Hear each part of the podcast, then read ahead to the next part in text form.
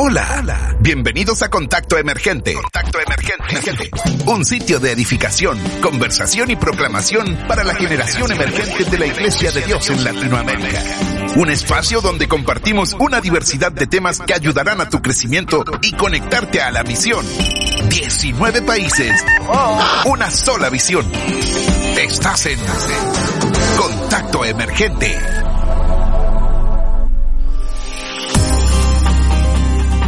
Buenas, buenas, buenas, bienvenidos a un nuevo programa de Contacto Emergente.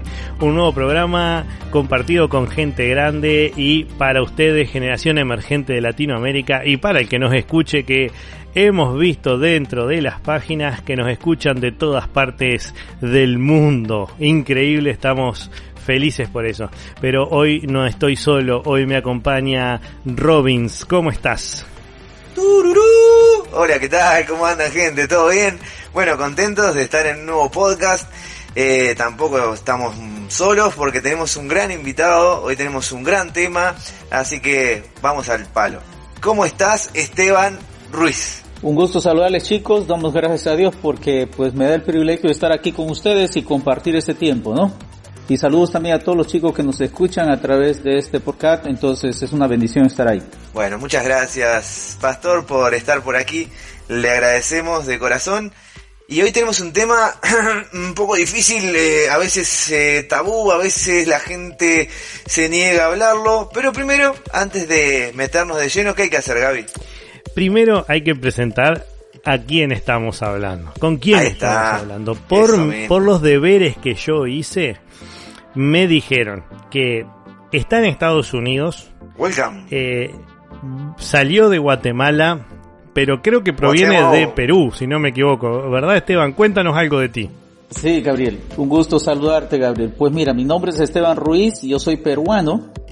Eh, eh, soy peruano, vivo en Centroamérica, en Guatemala, hace 20 años. Soy casado. Tengo tres hijas mujeres, la más chiquita pues tiene cinco años, acaba de cumplir cinco años. Y estoy en el ministerio sirviendo al Señor desde los 15 años, ¿no? El Señor me llamó al ministerio a los 15.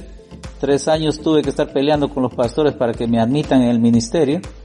Y pues de una vez ingresó al ministerio y me puse a estudiar, ¿no? Estudiar la palabra, estuve en un instituto bíblico, luego para la universidad, luego al seminario, y pues eh, todo este tiempo de estudio académico, el Señor me ha permitido estudiar misiología transcultural, teología, Biblia, neurociencia, psicología clínica, y pues hasta el año 2015 he estado estudiando, pues hace ya cinco años he dejado de estar estudiando y pues trabajando siempre entre lo que es misiones, la pastoral y la clínica, ¿no? Clínica me refiero a lo que es atención en salud mental, ¿no? Qué impresionante. O sea que eh, te dedicas, además de la parte ministerial dentro de la iglesia, te dedicas a la parte de salud mental porque tú eres psicólogo, ¿verdad? Así es, así es. Soy psicólogo clínico y pues parte del trabajo pastoral es también dar atención clínica desde lo que es niñez, adolescencia, familias disfuncionales y familias ensambladas, ¿no? Qué bueno. ¿Y, y eh, eh, todo esto lo haces dentro del de, ministerio de la iglesia o lo haces como profesión? Eh, lo, lo, hago también como, como profesión, pero no cobrando como se cobra normalmente, ¿no? O sea, es un trabajo social de la iglesia, como una proyección de la iglesia para poder dar asistencia, pues porque el aspecto clínico en América Latina, para empezar, es un tabú y en otros lados es, es carísimo, ¿no? Entonces nosotros damos como, un, como una proyección de la iglesia asistencial, de apoyo a la familia, ¿no? Bueno, la verdad nos encanta tener eh, en este programa siempre a personas que están preparadas, personas que saben de los temas en los que vamos a hablar, que tienen propiedad para contestar y además para enseñarle a los jóvenes y a los que no son tan jóvenes que escuchan este programa, ¿verdad? Este, que tienen propiedad para enseñar. Y tener a un psicólogo que además eh, ha, dado charlas sobre este tema anteriormente, nos viene espectacular para hablar del tema que tenemos hoy. Robin, ¿cuál es el tema? Un tema interesante, un tema eh, bastante fuerte, algunos le, le rehuyen, otros dicen no hay que hablar de esto en público, otros dicen se habla en privado, y nosotros hicimos un podcast para hablar acerca de lo que es la pornografía. Esteban Ruiz, ¿qué es la pornografía? Bueno, cuando hablamos de pornografía estamos hablando de lo que tiene que ver con, con prostitución, con todo lo que está asociado, describe básicamente lo que tiene que ver con eh, el hecho de comunicar eh, eh, el sexo, ¿no? Hoy en día el sexo visible, explícito, ¿no? Pero, y decía prostitución porque pues el término viene de un término griego que se traduce como porneia y pues describe aún el hecho de, de, de, sexo, ¿no? A todo nivel en el contexto bíblico. Bien, bien. Y, y, y en este caso entonces, estamos hablando que la pornografía ¿Es o no es una cuestión privada? Bueno, hoy, o sea, hoy es visto de esa manera, ¿no? Hasta hoy. Pero en realidad, aunque ustedes no lo crean, eh, las plataformas o las empresas o compañías que están dedicados a, a crear este material por, llamado pornografía, que promueve todo aquello, todo aquel material o imagen o reproducciones eh, que tiene que ver con acto sexual explícito, están buscando que sea un asunto más aceptado más público, menos vergonzoso y que crea menos culpa en sus, en sus, en su audiencia, ¿no? Y de hecho, pues hoy hablar entre los chicos ya no es un tabú, ya no es una vergüenza, ya no es, ya no es para ellos, ¿no? Pero en el contexto de la familia, del hogar, todavía es visto como algo así, hay que, hay que ocultarlo, hay que esconderlo, ¿no? Aunque en su mundo de ellos, estando con los chavos, los chicos entre ellos, pues ya no, no, para ellos ya no, ese es un, un asunto abierto, ¿no? Sí, una de las cosas que se pueden observar hoy en día tanto en grupos de WhatsApp como, en otros grupos, eh, la liviandad, la facilidad que están teniendo las personas de compartir eh, cosas pornográficas con una libertad que antes no existía. Lo, vergonzoso de antes ahora se está empezando a perder, lo cual además ya es un problema, ¿verdad? Sí, sí, ese es un problema serio porque la cultura de hoy en día de los chavos pues eh, ya no lo miran así, es tan abierto, tan explícito y lo ven tan normal. De hecho, hasta hay competencias y desafíos entre ellos, ¿no? De tomarse fotos, compararse sus, sus, su cuerpo, sus genitales y sacar fotos a la chica en un descuido y compartirlo, subirlo a las redes. Y ellos no lo miran inclusive esto como, como un acto pornográfico, no como aquello que está asociado a la pornografía. De hecho, hasta filman sus, sus intimidades y lo suben lo, eh, como retos, ¿no? Pero entonces eso ha hecho que se vuelva muy, un poquito abierto para ellos, un poquito aceptado y liberal, ¿no? Claro. Capaz para, que para nosotros la razón de que esto está mal es obvia, pero para los que están escuchando estaría bueno que tú nos explicaras por qué es dañina este, la pornografía para las personas. Bueno, en realidad eh, la pornografía tiene un efecto tremendo eh, en la, para empezar, en la vida personal, ¿no? Eh, sus efectos son, son catastróficos porque crea una expectativa irreal del sexo en la vida de la persona, en la vida personal. O sea, le, crea una, una expectativa irreal, digo, porque los chavos hoy miran el sexo como algo fácil, como algo accesible, como algo eh, sin valor, que no tiene importancia, ¿no? Pero también eh, un, una, una irrealidad sobre lo que tiene que ver con el sexo en el matrimonio, ¿no? Porque muchos chavos creen que el matrimonio solamente es para tener sexo, para tener intimidad, ¿no? Por otro, por otro lado también crea una, una, un concepto ilegítimo de lo que tiene que ver con la, con la mujer, con el concepto de, de materializar a la mujer propiamente, no se le mira a la mujer como un objeto, pero ahora ya no solo a la mujer, también al hombre, ¿no? Las chavas hoy en día, las chicas, pues están metidos también en la pornografía, no al mismo nivel que los chavos, el porcentaje es menos, aunque en América Latina hay países donde el consumo sobrepasa a los, a los hombres, pero en realidad eh, ya casi va parejo la cosa, ¿no? Pero entonces crea una, una irrealidad sobre el hecho que te digo de, de, legítimo del valor del hombre o la mujer como persona, ¿no? Le vuelve, se le llega a ver como un objeto más que como persona. Y por otro lado también pues corrompe el carácter y la, de la integridad, ¿no? De lo que tiene que ver eh, eh, propiamente el individuo como ser, como ser humano, ¿no?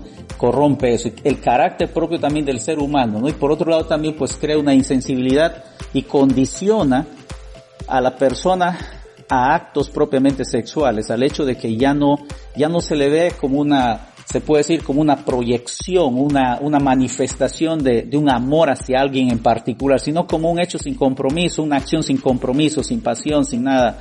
Simplemente es expresar y, me, y esto es lo que yo quiero y ya.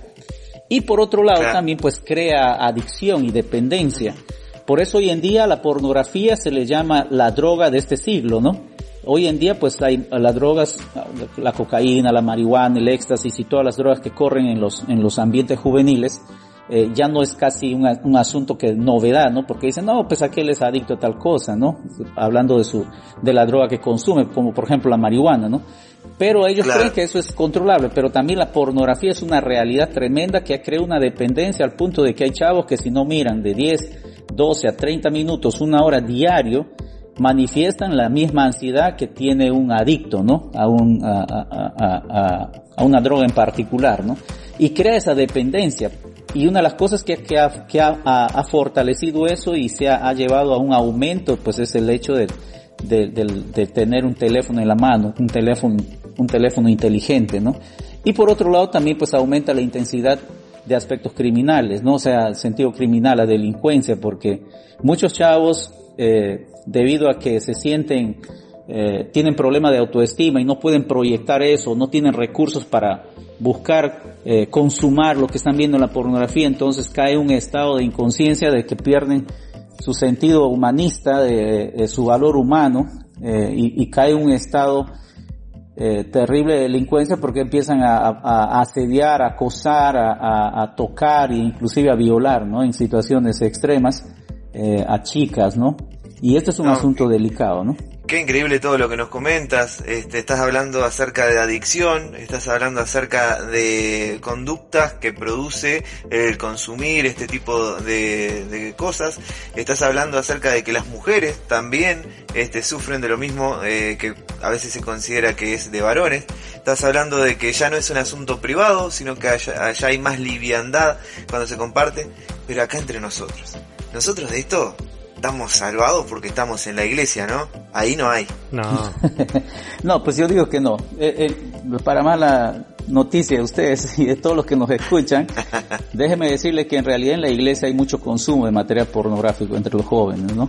Se consume muchísimo. Se dice que por cada, por cada 10 chavos de la iglesia, nueve ven pornografía y uno es mentiroso, ¿no? Y, por cada 10 chicas, ¿no? Seis miran así continuamente y, y, una miente y las tres en realidad se, las tres en realidad se solapan, ¿no? Pero esa es la realidad. Sí, sí hay consumo de pornografía entre nuestros jóvenes en la iglesia.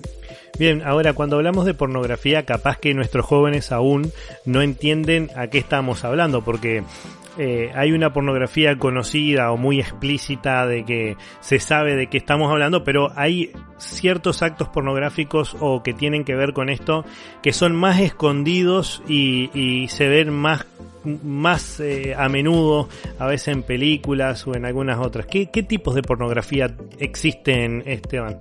pues normalmente se agrupa la pornografía en tres tipos, ¿no? Lo que se le conoce como softcore o, o el segundo sería el medio core o pornografía convencional, el tercero es lo que se conoce como hardcore, ¿no? Para que no nos hagamos bolas con esos términos, porque mi inglés es medio bola bola, como dicen en Argentina, eh, sería, sería básicamente una pornografía eh, no explícita, o sea, películas eróticas en donde se ve desnudos, más no se ve el acto propio de la, de la intimidad, solo se ve como que del ombligo para arriba, ¿no? Y ya lo que tiene que ver el, el, el, la pornografía explícita, ya aquí estamos hablando de, de, enseñar la totalidad del cuerpo, no las posturas, ¿sí? Las posturas propiamente, se ve todo el cuerpo, las posturas, los movimientos, el acople, y con lo que tiene que ver básicamente con pornografía pura, ya es el, el, último, ¿no? Ya aquí ya se ve el acto mismo, la expresión corporal y se muestra de manera explícita eh, todos los procesos de, de, penetración y esas cosas, los genitales, ¿no? Y ya, ya esos son los, los tres tipos, pero dentro de cada tipo ya hay hay lo que se conoce en cuestión de intensidad, en cuestión de brutalidad, en cuestión de violencia, de agresividad, ¿no? Y, y dependiendo lo que los chicos van viendo, van, van metiéndose. Bien, ahora, todo esto que estamos diciendo genera, como nombraste y como va a aparecer en el nombre del, del programa, la droga de este siglo. Genera síntomas y, cosas dentro de nuestro cuerpo similares a una droga, ¿verdad? Este, en algunas cosas como hormonas, en algunas partes cerebrales. Explícanos un poco de eso, Esteban. Eh, ¿Por qué se vuelve una droga el, el consumir la pornografía? De hecho, eh, pues causa el mismo efecto que tiene la, la droga, ¿no? Porque en realidad es un trabajo de engañarnos al cerebro muchos adolescentes, eh, entre más o menos los 10, 11, 12 años, que están viendo pornografía ya más intensamente, según los datos estadísticos, los chavos entran a ver pornografía hoy, algunos entre los 9 a 12, 13 años, los varones, hombres, las mujeres entre sus 12 a 15 años y están viendo pornografía explícita. Eh, lo, pero lo que muchos de ellos no saben es que en ese proceso de la adolescencia, una hormona llamada quispectina opera en la mente, sale del campo hipoficiario del cerebro para empezar a irrigarse en el cuerpo y hacer los cambios físicos que tiene que sufrir la adolescencia, eso que se le llama crisis, aunque no es crisis, es normal. Esa hormona despierta eh, otras hormonas, como por ejemplo la, la, la, oxitocina en la mujer y en los hombres la valsopracina, que son, que son hormonas que tiene que estar asociadas a emociones, ¿no? Y, y que en ese proceso son tan sensibles y están a, a flor de piel que cuando los chavos eh, miran, porque entra en acción el proceso de la pornografía los ojos, pero también entra el aspecto auditivo. Entonces hay, hay ojo y hay oído. Entonces de los cinco sentidos, dos se comprometen de manera directa. Pero cuando ya entra al cerebro, hay una cascada de, de, de, esta hormona endorfina, que es la hormona de la felicidad también o excitatoria. Entonces, y, y empieza a tener ese, ese, esa sensibilidad, sale a flor de piel, entonces el muchacho empieza a tocarse y termina muchas veces masturbándose. Entonces cuando la, la endorfina hace su trabajo y cumple ese proceso de, de engañar al cuerpo y al cerebro, entonces el joven quiere volver a experimentar, le gusta eso, ¿no? Y, y, y va de manera continua y como siempre termina, eh, la consumación es la masturbación, entonces, eh, y en ese proceso, esa mezcla de endorfina con la quispectina, la oxitocina, el, el proceso excitatorio es mucho más fuerte, más profundo y es mucho más más satisfactorio que, que, una droga, ¿no? Entonces al muchacho le emociona tanto y que conforme va pasando su proceso de la adolescencia, va experimentando y profundizándose, entonces se quiere quedar ahí, se quiere quedar ahí. Bien, cuéntame, nos volvimos adictos. El joven se vuelve adicto, reconoce que está teniendo un problema porque ya el consumo eh, no fue una sola vez, sino ya se vuelve algo normal. Ante las otras drogas existen centros de adicción. ¿Verdad? Lugares a donde uno va a desintoxicarse de ese tipo de drogas. Pero este tipo de drogas son más ocultas, son más escondidas. La gente no se entera. Uno no sale a robar para conseguir pornografía como roban otros para conseguir drogas. ¿Existe salida de esto, Esteban? Mira, sí existe la salida, ¿no? Eh, existe la salida, existe la recuperación. El problema es que no existe centros de recuperación o comunidades sanadoras para esa adicción porque como pues ya cuando el joven está caído en este, en esta crisis, en esta adicción, muchas veces no lo comparte, ¿no? Lo oculta, lo oculta porque lo niega. Entonces cae en lo que se le conoce en muchos casos con, con, como negación, ¿no? No, pero no solo cae en la negación, también cae en otras situaciones que son, que es conocido como, y que tiene que ver como parte también de su proceso, cae en el sentido de la negación, cae en el sentido de la pereza, la vergüenza, la evasión, el desaliento, la rebeldía, etcétera, etcétera. Entonces todo ese, ese mundo se, se, se vuelve algo, afecta el ego del hombre o de la mujer al punto de que dice qué vergüenza es contarlo, ¿no? Y no lo dice entonces y cree que está bajo su control. Y dice, no, pues yo tengo control de esto, simplemente me desconecto y no lo miro. Eh, yo puedo ponerme de ejemplo ahí, ¿no? Yo miré mucha pornografía, yo crecí un cristiano, mi padre era ministro de la iglesia de Dios, entonces, pero a los 13 años yo caí en la pornografía. Eh, eh, yo tal vez pasé viendo pornografía como unos seis meses a ocho meses, ¿no? No todos los días, en ese entonces no había lo que los chavos tienen hoy, ¿no? En ese entonces había revistas blanco y negro, ¿no? Era lo más crítico. Pero afecta tanto que a la, a, allá de adulto uno maneja, y conforme va pasando el tiempo, uno maneja pensamientos y sentimientos excitatorios asociados a lo que tiene que ver con la lujuria, ¿sí? Eh, eso es parte. Y cuando eso surge en la vida del individuo y no ha sido restaurado, sanado, tratado, entonces se vuelve una amenaza y termina regresando a lo que hoy, hoy tiene. ¿Y cuál es el incentivo o, el motivador para volver a recaer? no es alguien que viene y te dice, mira, mira esta, esta película, sino muchas veces es, son los medios de comunicación, la publicidad que hay. Por ejemplo, tú puedes estar yendo manejando tu coche y de repente miras una publicidad a la de la carretera, una barda ahí que, con una gran mujer en calzones de Victoria's Secret, y eso puede ser el incentivo para empezar a despertar lo que está oculto en tu corazón, ¿no? Entonces, cuando surge eso, otra vez regresa, ¿no? Y si tú no tienes la fortaleza y la convicción y no tomas decisiones, no tomas eh, se puede decir, acciones que te lleven a, sanarte o a, o a quitar eso, entonces puedes volver a caer puedes volver a caer en esto. Entonces necesitas ayuda. Y si no has buscado ayuda en su momento o no te has sanado, entonces necesitas hacerlo cuando va, antes que venga una recaída, porque la recaída va a ser más fuerte. Ahora bien, un detalle, hoy el acceso a la pornografía es facilísimo. En mi tiempo era difícil. De hecho, si te pescaba tus padres o alguien te miraba, no solo era una, una cinchada, ¿no? Con el cinturón o las chanclas ahí que te rajaban en la cabeza, si no era un aislamiento de la sociedad y el mundo, ¿no? O sea, no salías. Hoy no, hoy los muchachos cargan un teléfono inteligente, están viendo. O sea, hoy está al alcance de todos. Entonces, es más accesible. Y, eso, eso hace que la adicción se vuelva difícil de restaurar para los muchachos, ¿no? Y su recaimiento en lo práctico, fantasioso y la impureza es más fuerte todavía. Entonces se sienten impuros e indignos de buscar ayuda. Sí, totalmente, totalmente de acuerdo. Este, para aportar algunos números también en la conversación, el, dicen que el 22% de los que consumen pornografía son menores de 10 años. ¿Qué pasa? La edad media para tener un dispositivo electrónico hoy, eh, o una tableta, es a partir de los 10 años. Como estábamos hablando recién, los tiempos van cambiando. La edad media para tener el primer celular se considera que son los 12 y los 13 años. Entonces, como el 80% del consumo de la pornografía es a través de los dispositivos móviles, ¿sí? Este ya dejó de ser el papel, como estaba contando el pastor, es más eh, accesible para este grupo. Los adolescentes también pasan mucho tiempo hoy en día solos en sus casas. Dicen que la hora este, que ellos consumen mayor cantidad de pornografía es de 10 de la noche a 1 de la mañana. Este, se le puede atribuir a escasa formación sexual este, y a la facilidad de accesibilidad.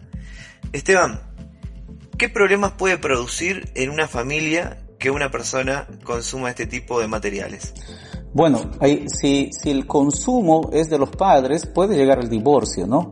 Crea divorcio, crea aislamiento, crea desapego del vínculo familiar, aislamiento de la familia, crea, lleva a la familia o a la pareja a, la infidelidad, ¿sí? A la infidelidad, lleva también al, al hecho de caer en problemas económicos porque muchos eh, tratan de adquirir los mejores equipos para poder ver y satisfacer su necesidad o, pagar con tarjeta de crédito lo que las, mejores videos y cosas que las plataformas de pornografía tienen. Eh, también crea sentimiento de culpa, ¿sí? Crea un bajo autoestima, eh, crea también eh, una conductas de evitación y afecta en el sentido laboral también porque a veces esto lo llevan al trabajo y en, en, el tiempo que tratan de aprovechar para continuar viendo y satisfacer sus emociones, eh, siguen metidos ahí, entonces si no rinden adecuadamente, crea depresión, sí, crea estados neuróticos, o sea, hay, eh, eh, el espectro es grande, que hay muchos factores, muchas áreas que afectan a la familia, ¿no? Y crea también un desapego si hay hijos menores, o sea, poca atención, poco compromiso con los hijos y, y, algo muy triste también es que crea abuso en la familia, violencia, no violencia doméstica, no solo entre cónyuges, sino también hacia los hijos pero también crea eh, eh, sentido de agresión, sentimiento de agresión, de, de, de, de, violencia hacia los propios hijos, ¿no? Y lo más triste también hay casos que los propios padres que, o, o, familiares, sean hermanos mayores que mantienen adicción a la pornografía, pues se vuelven abusadores sexuales, ¿no? Potenciales a familiares, miembros de la familia, ¿no? Casos, pues yo conozco muchísimos, dentro del mismo contexto de la iglesia y fuera, ¿no? Muchísimos, muchísimos casos, ¿no? En donde los primos, tíos, papás, abuelos, hermanos abusan de personas o hermanos, miembros de la familia pequeños, ¿no? Y eso es un problema serio. Wow, sí, ni que hablar, este es un problema eh, bastante serio, bastante grande, en el cual convivimos y estamos este, cercanos todos. Continuando con este tema, Esteban, eh, ¿qué podemos hacer nosotros este, para ayudar a una persona que sufre de pornografía. Bueno, ¿qué podemos hacer nosotros como, como líderes, no como líderes de generación em, emergente, básicamente? Eh, en realidad tenemos que crear un, plan, hacer un plan de ataque, ¿no? Para empezar tenemos que eh, eh, iniciar enseñando a nuestros jóvenes a cómo tomar la determinación de mantenerse puros. De hecho, hoy, pues, los medios de comunicación son nuestro más grandes, nuestra más grande competencia en eso, ¿no? Los medios de comunicación, las películas modernas hoy en día, porque todas las películas de acción, ficción, casi hoy en día siempre hay una escena o escenas pornográficas, ¿no? Tal vez no tan explícitas, pero ya que, que mueven las emociones y los sentimientos y despierta hormonas excitatorias en los jóvenes. ¿no? Entonces, llevar a los jóvenes de nuestras iglesias o a los jóvenes de nuestra casa a tomar la determinación de mantenerse puro, ¿no? Enseñar el valor de la pureza, ¿no? Y pues eso, eso se va a lograr manteniendo ideales y valores eh, eh, bien, bien firmes en la familia, ¿no? El hecho de poder, por ejemplo, enseñar lo que tiene que ver con el respeto, el valor mutuo de cada uno como hombre y mujer en la casa, eh, evitar el término, evitar la promiscuidad, por ejemplo, que muchas veces en nuestros hogares no, no, no se lo ve así. Un ejemplo, hay, hay hogares en donde a veces hay padres que andan en, calzones en la casa, están andando por causa del calor, en camisetas, ¿no? Eh, mostrando el cuerpo, entonces la hija lo mira, lo mira el otro hijo, y los hijos hacen de la misma manera. O a veces hay hijos que comparten habitaciones con las hermanas, parientes también, familiares cercanos. Entonces se pierde el pudor, el respeto, ¿no? Entonces hay que enseñar esos valores de respeto, el hecho de poder cada uno respetar su, su, su, su sexualidad, eh, enseñarles también a tener vergüenza porque hay contextos en donde en realidad se enseña todo lo contrario, ¿no? Y por otro lado también, pues tomar de la determinación eh, el hecho de, de poder decir no a, a, ciertas cosas, como por ejemplo no mirar películas, por ejemplo, que afectan tu, tu estado mental, tu salud mental, ¿no? O apartarse de todo aquel que, que promueve o te está, te está llevando a, esta situación, ¿no? Que te está llevando a, a, incursionar a esto. Y por otro lado también empezar a ser honesto con uno mismo, ¿no? Honesto con uno mismo es lo que puede estar afectando mi salud mental. Yo, por ejemplo, cuando yo me llamó al ministerio, yo tenía 15 años y entre mi casa y la iglesia había un gran cine que cada vez que yo pasaba por ese cine, yo iba con mucho ánimo llegar a la iglesia cargando mi Biblia en las manos, pero cuando pasaba por ese bendito cine había grandes afiches ahí, era un cine pornográfico, ¿no? Yo llegaba manchado mi mente a la iglesia, ¿no? Y cuando regresaba a la iglesia en santidad, volvía a pasar por la puerta de esos cines y se me corrompía otra vez, ¿no? Entonces tomé la determinación de, de, de, ya no dar, ya no pasar por ahí, tenía que dar cuatro cuadras la vuelta a la, a la, a la, al cine para llegar a la iglesia, ¿no? Entonces, y tuve que orar por esas situaciones porque sí me, me causaba mucha, mucha crisis. Entonces, tomas la decisión, la determinación, te apartas, te desconectas de todo aquello. No va a ser fácil, no va a ser fácil. Si necesitas ayuda en ese sentido, necesitas decirlo a alguien y decirle yo necesito ayuda en esto, ¿no? Porque no puedo solo.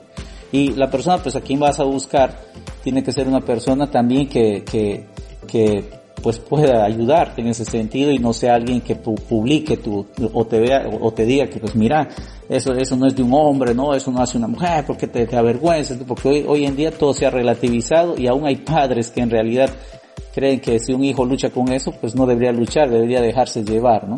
Y por otro lado también, pues, comenzar a tomar la decisión, como, como dice 1 Juan 2.15, no, no amar las cosas del mundo, no hay ciertas cosas que no necesariamente está asociada a pornografía. Pero hoy, hoy, muchas de las músicas que escuchamos, modernas, contemporáneas, como por ejemplo el del salmista Fonsi, ¿no? Despacito, ¿no? Los que han visto el video es muy sensual, muy erótico, ¿no? Muy motivador al sexo, ¿no? Y, y, y despierta sentimientos. Y si usted cree que aún eso es un incentivo para poder caer y ver más de lo que puedas ver en ese videoclip, entonces desechar aún esas cosas porque no te va a ayudar. Entonces empezar a tomar acciones, o sea, acciones que me ayuden decisiones que me permitan apartarme y también confesar que necesitas ayuda a alguien. Y por último, orar al Señor, no enseñar a nuestros jóvenes a hacer la guerra al, al enemigo, no necesariamente también solo al enemigo, sino a su propia humanidad, porque no debemos olvidar que tenemos tres enemigos, Satanás, el mundo y la carne, ¿no? Y muchas veces estamos orando para vencer al enemigo, pero no para vencer a nuestra carne. Entonces tenemos que aprender a hacer la guerra a nuestra propia carne, no decir, Señor, esto en el nombre de Jesucristo, someto al Señor esta área de mí, este pensamiento, ¿no? Y como dice, pues, Efesios 4 del 22 en adelante, ¿no? Que, eh, que debemos renovarnos en el Señor, debemos transformarnos en el Espíritu de nuestra mente y tenemos que vestirnos ¿sí? Con la vestidura del Señor, justicia, santidad y verdad, ¿no? Y, y para, para renovarnos habla de una renovación mental, ¿no? Y, y despojarnos de todo aquello que, que obstaculiza. Porque tenemos que admitir lo que dice Pablo, ¿no? Tenemos la mente de Cristo. No necesariamente para poder derrotar eso, sino para que nosotros podamos focalizarnos en lo que le interesa al Señor. O sea, sí podemos. Y como dice Corintios, Corintios dice que las armas de nuestras milicias no son carnales, sino poderosas en Dios, para la destrucción de fortaleza. ¿Y cuáles son esas fortalezas? Pensamientos que nos llevan a la desobediencia. Y si esa situación te lleva a la desobediencia, entonces ponerlo en la cruz de Cristo, ¿no? Tomar conciencia. Yo cuando hace poquito yo era adolescente y quería salir de eso, yo tuve que contarle a uno de mis hermanos, ¿no?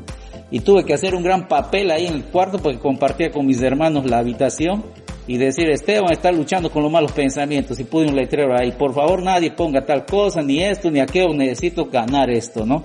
Y mis hermanos cada vez que iban por un lado me decían, Esteban no mires por allá, allá hay una chava bonita, está exponiendo el alma, ¿no? No mires, porque eres débil, me decían, ¿no? Entonces, pues, aunque se burlaban de mí, me hacían bullying familiar, pero me ayudó mucho. Una, una de las cosas que mm, le, me encanta enseñarle y decirle a los jóvenes y hoy en día con los medios que existen, tú hablabas de evitar el camino donde estaba ese lugar a donde te eh, mentalmente te proponía cosas que no querías. Este, ahora, hoy en día las cosas son más fáciles, están los grupos de WhatsApp, está Instagram, está Facebook, y una de las cosas que siempre les recomiendo es, si entras en un grupo, eh, explica desde un principio, si armas un grupo, explica desde un principio de que en ese lugar no se comparte pornografía ni nada que tenga que ver con eso. Eh, Robbins conoce los grupos en los que estamos y en todos se les ha explicado a todo el mundo y ahí que pone algo que no tiene nada que ver, se lo corre el grupo y se lo agrega después, pero con una enseñanza, ¿no? Aquí no, compartan en otro lado, pero con nosotros no porque porque eso nos daña, porque eso nos hace mal y de esa manera también evitamos tener en nuestro celular material que nos puede contaminar, ¿verdad? Y que nos puede ensuciar. Ahora, fíjate que hasta ahora recién, recién empezaste a hablar de la palabra. Todo lo demás que hablamos de la adicción fueron temas científicos de la psicología, temas personales, pero la palabra todavía no estaba incluida y ahora incluiste la palabra en todo esto. Y qué importante es escuchar la palabra. ¿Qué nos dice la Biblia eh, sobre, sobre esto? Porque en el tiempo de Jesús obviamente que pornografía no había, ¿verdad? Pero por lo menos no había a los niveles que existen ahora. Sí, de hecho pues la palabra del Señor nos habla mucho de eso. De, todos sabemos lo que dice Romanos capítulo 12, ¿no? Que dice capítulo 12, versículo 1 dice, así que hermanos, os ruego por la misericordia de Dios que presentes vuestro cuerpo en sacrificio vivo. Los chavos dicen, pero pastor, no es posible, eso no se puede, ¿no? Sí se puede. Si Pablo, si Pablo dice eso y es inspirado por el Espíritu Santo, sí se puede. Ahora la pregunta es, ¿cómo se logra eso, no? Está en el versículo 2. El versículo 2 dice, no os conforméis a este siglo, sino transformaos por medio de la renovación de vuestro entendimiento. O sea, ¿qué es no conformarse, no? Eh, no, o sea, tienes, no encajar, no, no caer en el molde del mundo, ¿no? O sea, es no os conforméis, sino transformaos por medio. O sea, la palabra transformar es metamorfosis, ¿no? Hay una transformación dejas de ser oruga, gusano para convertirte en una mariposa o, convertirte en algo nuevo. Pero para que suceda eso, eso empieza en nuestro entendimiento, dice Pablo. Ahora, déjeme explicarle algo. Eh, Pablo eh, explica, es, es, es, explica en la palabra, en, en, en Romanos, en Corintios, en Efesios y va a usar varios, varios términos griegos en todas sus cartas para hablar de pensamiento, por ejemplo. ¿no? Por ejemplo, el término es noema y noema habla de un pensamiento, un pensamiento que básicamente tiene que ver con conceptos, conceptos. Noema está asociado a un pensamiento con conceptos. Por ejemplo, hay gente que dice, no, pues eso no es malo, porque yo tengo un buen concepto de eso, no lastima, yo soy fuerte. No, Noema está asociado con eso. Pero hay otro término griego que está asociado a, otras cosas. Por ejemplo, no siempre pensamiento es Noema, hay, hay enmonia, y enmonia está asociado a pensamientos básicamente que, que, que está, que tiene que ver con, con actitud que tiene que ver, o sea, pensamientos que, tiene, que refleja tu actitud, que se deja ver en tu actitud, en tu conducta, por decir así. Entonces, y ese pensamiento en realidad va a ser un pensamiento que te lleva a imaginarte y que se evidencia en tu conducta. Alguien dijo que la actitud es todo lo que está en tu corazón, pero que se deja ver en tu conducta. O sea, al tener un mal pensamiento, no necesariamente eh, tú necesitas hacer público, sino simplemente en tu forma de ser se va a dejar notar. Entonces, así como estas dos palabras, noema, enmosia, y hay otro que también se traduce como enfumesis, entonces esto tiene que ver con, también con imaginación. Entonces, tres palabras que Pablo usa muchísimo en sus cartas cuando habla de pensamiento. Uno es noema, pensamiento de conceptos, efumesis, que tiene que ver con pensamiento imaginativo, en Moya, que tiene que ver con pensamientos de, de propósito, ¿no? Entonces, aunque usted no lo crea, la pornografía desvirtualiza, desnaturaliza todo eso. Te hace perder el concepto correcto de ciertas cosas, como por ejemplo la mujer, el hombre, el sexo, la familia, ¿no? el placer, la intimidad. Y te da una imaginación terrible, eh, una imaginación lujuriosa, ¿no? Y no solo eso, destruye tu actitud, o sea, tu conducta. Se va a dejar ver todas las cosas que estás viviendo internamente en tu conducta. Entonces Pablo va a decir todo eso. Por eso es que cuando llega al capítulo 4 de Efesios, versículo 17, dice, ya no andemos como los otros gentiles que andan en la vanidad de su mente, teniendo el entendimiento entenebrecido ajeno a la vida de Dios por la ignorancia que en ellos hay.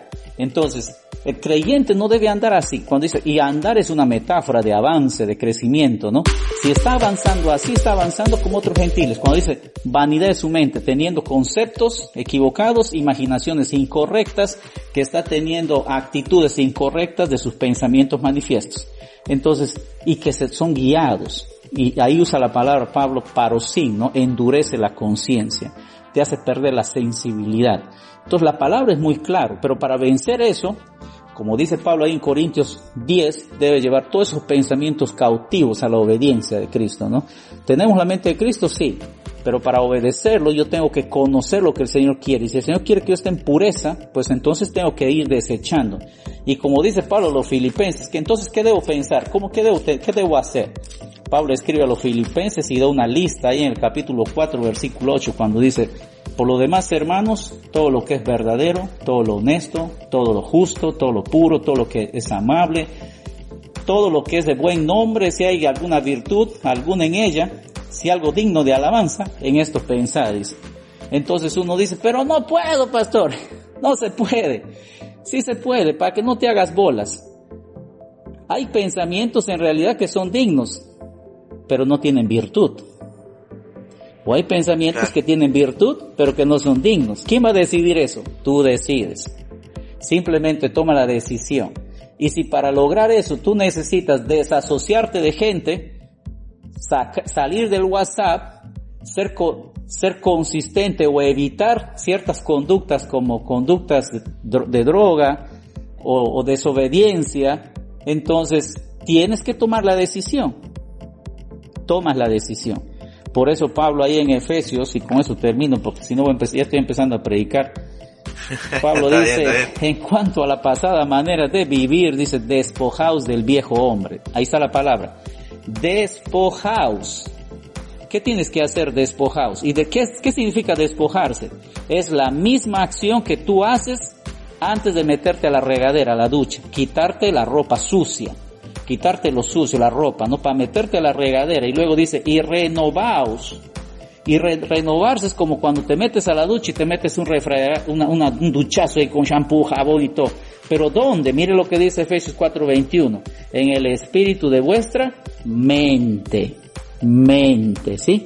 Mente. Entonces ahí me renuevo. Y luego dice el 24, salgo de la ducha y me visto del nuevo hombre creado según Dios. ¿Qué características tiene esa vestimenta? Justicia, santidad y verdad. Y esa verdad viene por la palabra. Esa santidad tiene que ver con conducta y esa justicia tiene que ver con tu relación con otros, ¿no? Empiezas a, vivir dignamente, ¿no? Eso hace el Señor. Claro. Qué importante lo, lo que nos estás comentando, Esteban. Quería eh, presentarte a alguien que está cerquita, le voy a llamar, este, está capaz que un cuarto de nosotros, este, para que también pueda sumarse a la conversación y sé que va a aportar algo interesante. Abuelita, abuelita, abuelita, abuelita, ¿estás por ahí? Hola Robin, ¿cómo estás? ¿Cómo estás, abuelita? ¿Todo bien? Mira, Robin, yo estoy bien. Estaba escuchando atentamente al pastor que estaba hablando de esto y esta cosa tan impura de lo que pasa ahora. Usted sabe que cuando yo era joven, eh, las mujeres, eh, eso era asqueroso. ¿Cómo iban a ver eso? Aunque los hombres en aquel tiempo también tenían esas cosas raras de tener revistas y eso. Qué increíble, sí, sí, me imagino, abuelita. Y, y, y usted, dígame, este, ¿usted nunca miró nada?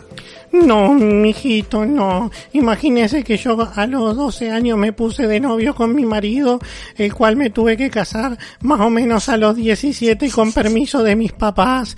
Y bueno, mijo, yo, mi vida fue en santidad con mi marido y, y ayudado por Dios. Este, pero eh, cuénteme un poquito más porque yo no entiendo eso. ¿Eso es algo nuevo? ¿Es algo de ahora? Capaz que te puede contestar Esteban mejor que yo. No, no es algo de ahora, es algo de siempre. La pornografía, como decía al principio, abuelita, viene de un término griego que se traduce como porneia, ¿no? Y esto está asociado a la prostitución inicialmente, ¿no? Relacionado a, mujeres que, de, que trabajan, es como dice el mundo, ahí ese es el oficio más antiguo, más viejo, ¿no? Entonces está asociado ahí. En aquel tiempo sí, eso sí había. Y bien que tuve que ir a buscar a mi marido cuando se escapaba de casa.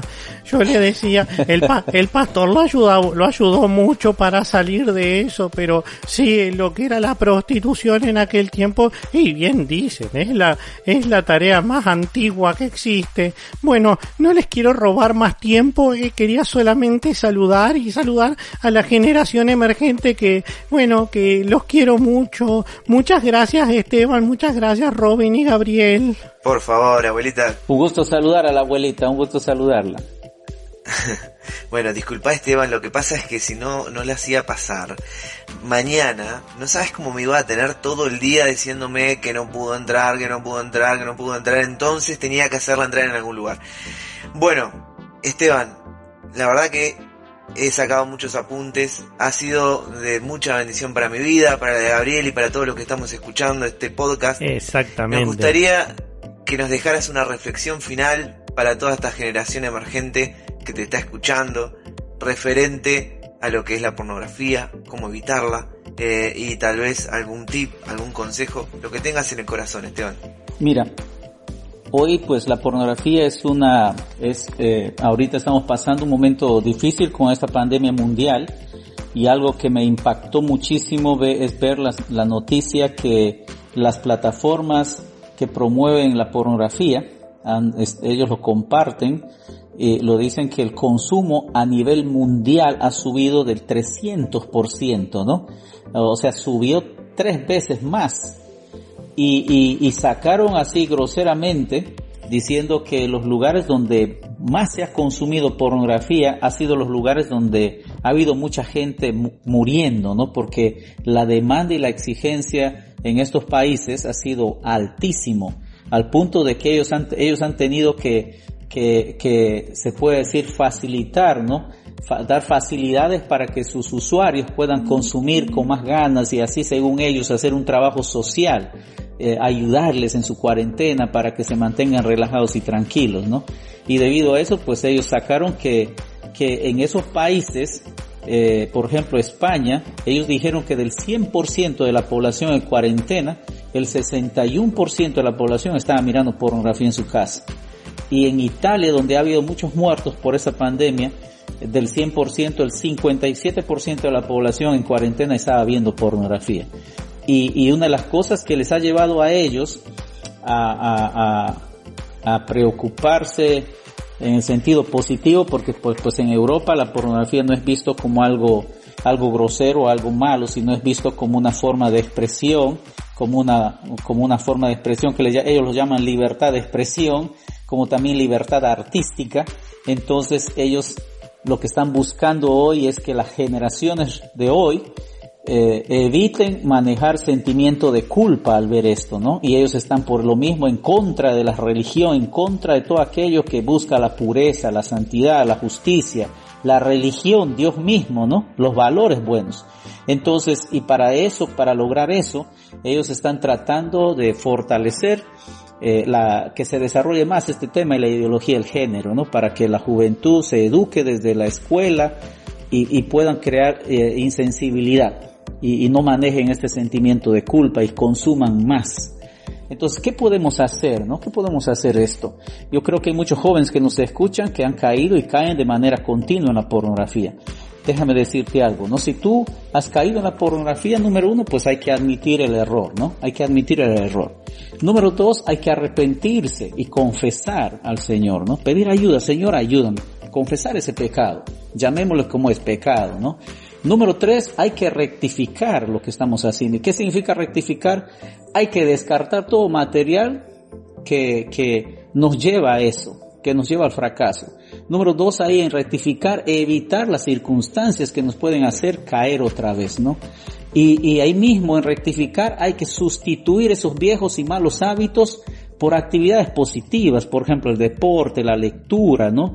Eh, si tú estás solo en tu casa y sientes que estar solo no te ayuda, o estar socializando por medio de las redes sociales con alguien y eso te va a llevar otra vez a eso, entonces te desconectas y tomar acciones, salir a correr, a buscar gente, estar entre medio de todos aquellos que en realidad nos pueden ayudar, aunque no los digamos, pero está saliendo de ese entorno de privacidad, de oculto, ¿no?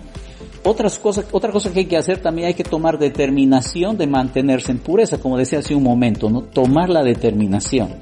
Yo sé que hay muchos medios de comunicación y publicidades en las redes sociales y en el mundo que dice que la pureza o, y la, o la virginidad produce cáncer. Eso es falso, no, no, eso es falso, no lo crea, eso es mentir el diablo.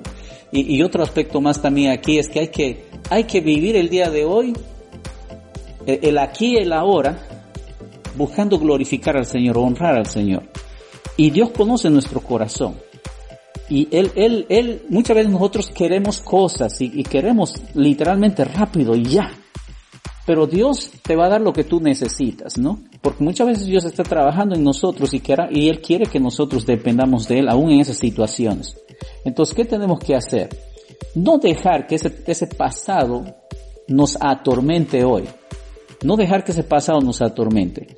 Porque muchas veces nos da culpa, nos da conciencia de culpa. Y la culpa muchas veces no nos ayuda, nos estresa tanto al punto de que se vuelve a caer en lo mismo. Entonces, cuando suceda eso, busque ayuda literal en el sentido, no, necesito decirle a alguien, a mi líder juvenil, a mi pastor o a mis padres o a un terapeuta, pero que sea cristiano, porque yo tengo colegas pero que dan unos consejos pero aberrantes, no hay que tener cuidado con eso. Eh, no busque ayuda de gente profesional que no conoce las cosas de Dios. Si usted está luchando con el homosexualismo, el lesbianismo, o a un terapeuta, un psicólogo inconverso, la filosofía o la ética psicológica enseña que hay que encaminarlo a su sentir, a lo que este, ese joven está deseando, ¿no? Y eso es lo que va a hacer él. Busque a alguien que conoce la palabra, que te pueda ministrar, orar por ti, tratar tu problema con la sabiduría de Dios. Pero también en ese proceso ir desechando la pornografía, porque en todas sus manifestaciones, no en todas sus manifestaciones, ir desechando porque eso es un asunto que nos lleva al fracaso. O sea, busque la ayuda necesaria, ¿no? Eso, básicamente, ¿no? Excelente, Esteban, la verdad. Una bendición haber compartido este tiempo contigo. Estoy seguro que va a ser de bendición para muchos. Eh, también lo es para nosotros. Te agradecemos por este tiempo. Gracias por tu testimonio. Gracias por todo lo que nos enseñaste. Realmente, ¿qué decirte? Gracias, eh, porque creo que va a ser de bendición. Si no es ahora, será el día de mañana cuando escuchen este podcast, pero eh, va a estar ahí, va a estar presente para el que lo necesite. Robbins, ¿algunas palabras? Sí, la verdad que es un tema del cual podríamos seguir hablando. Este es un tema en el cual siento que hablamos de cosas muy importantes y que a la vez podríamos haber continuado, pero el tiempo es así. Muchas gracias Esteban por estar hoy aquí. Muchas gracias Gabriel. Muchas gracias a todos ustedes que nos están escuchando. Nos vemos en el próximo podcast. Recuerden, la semana que viene nos conectamos de vuelta. Chau, chau. Chau.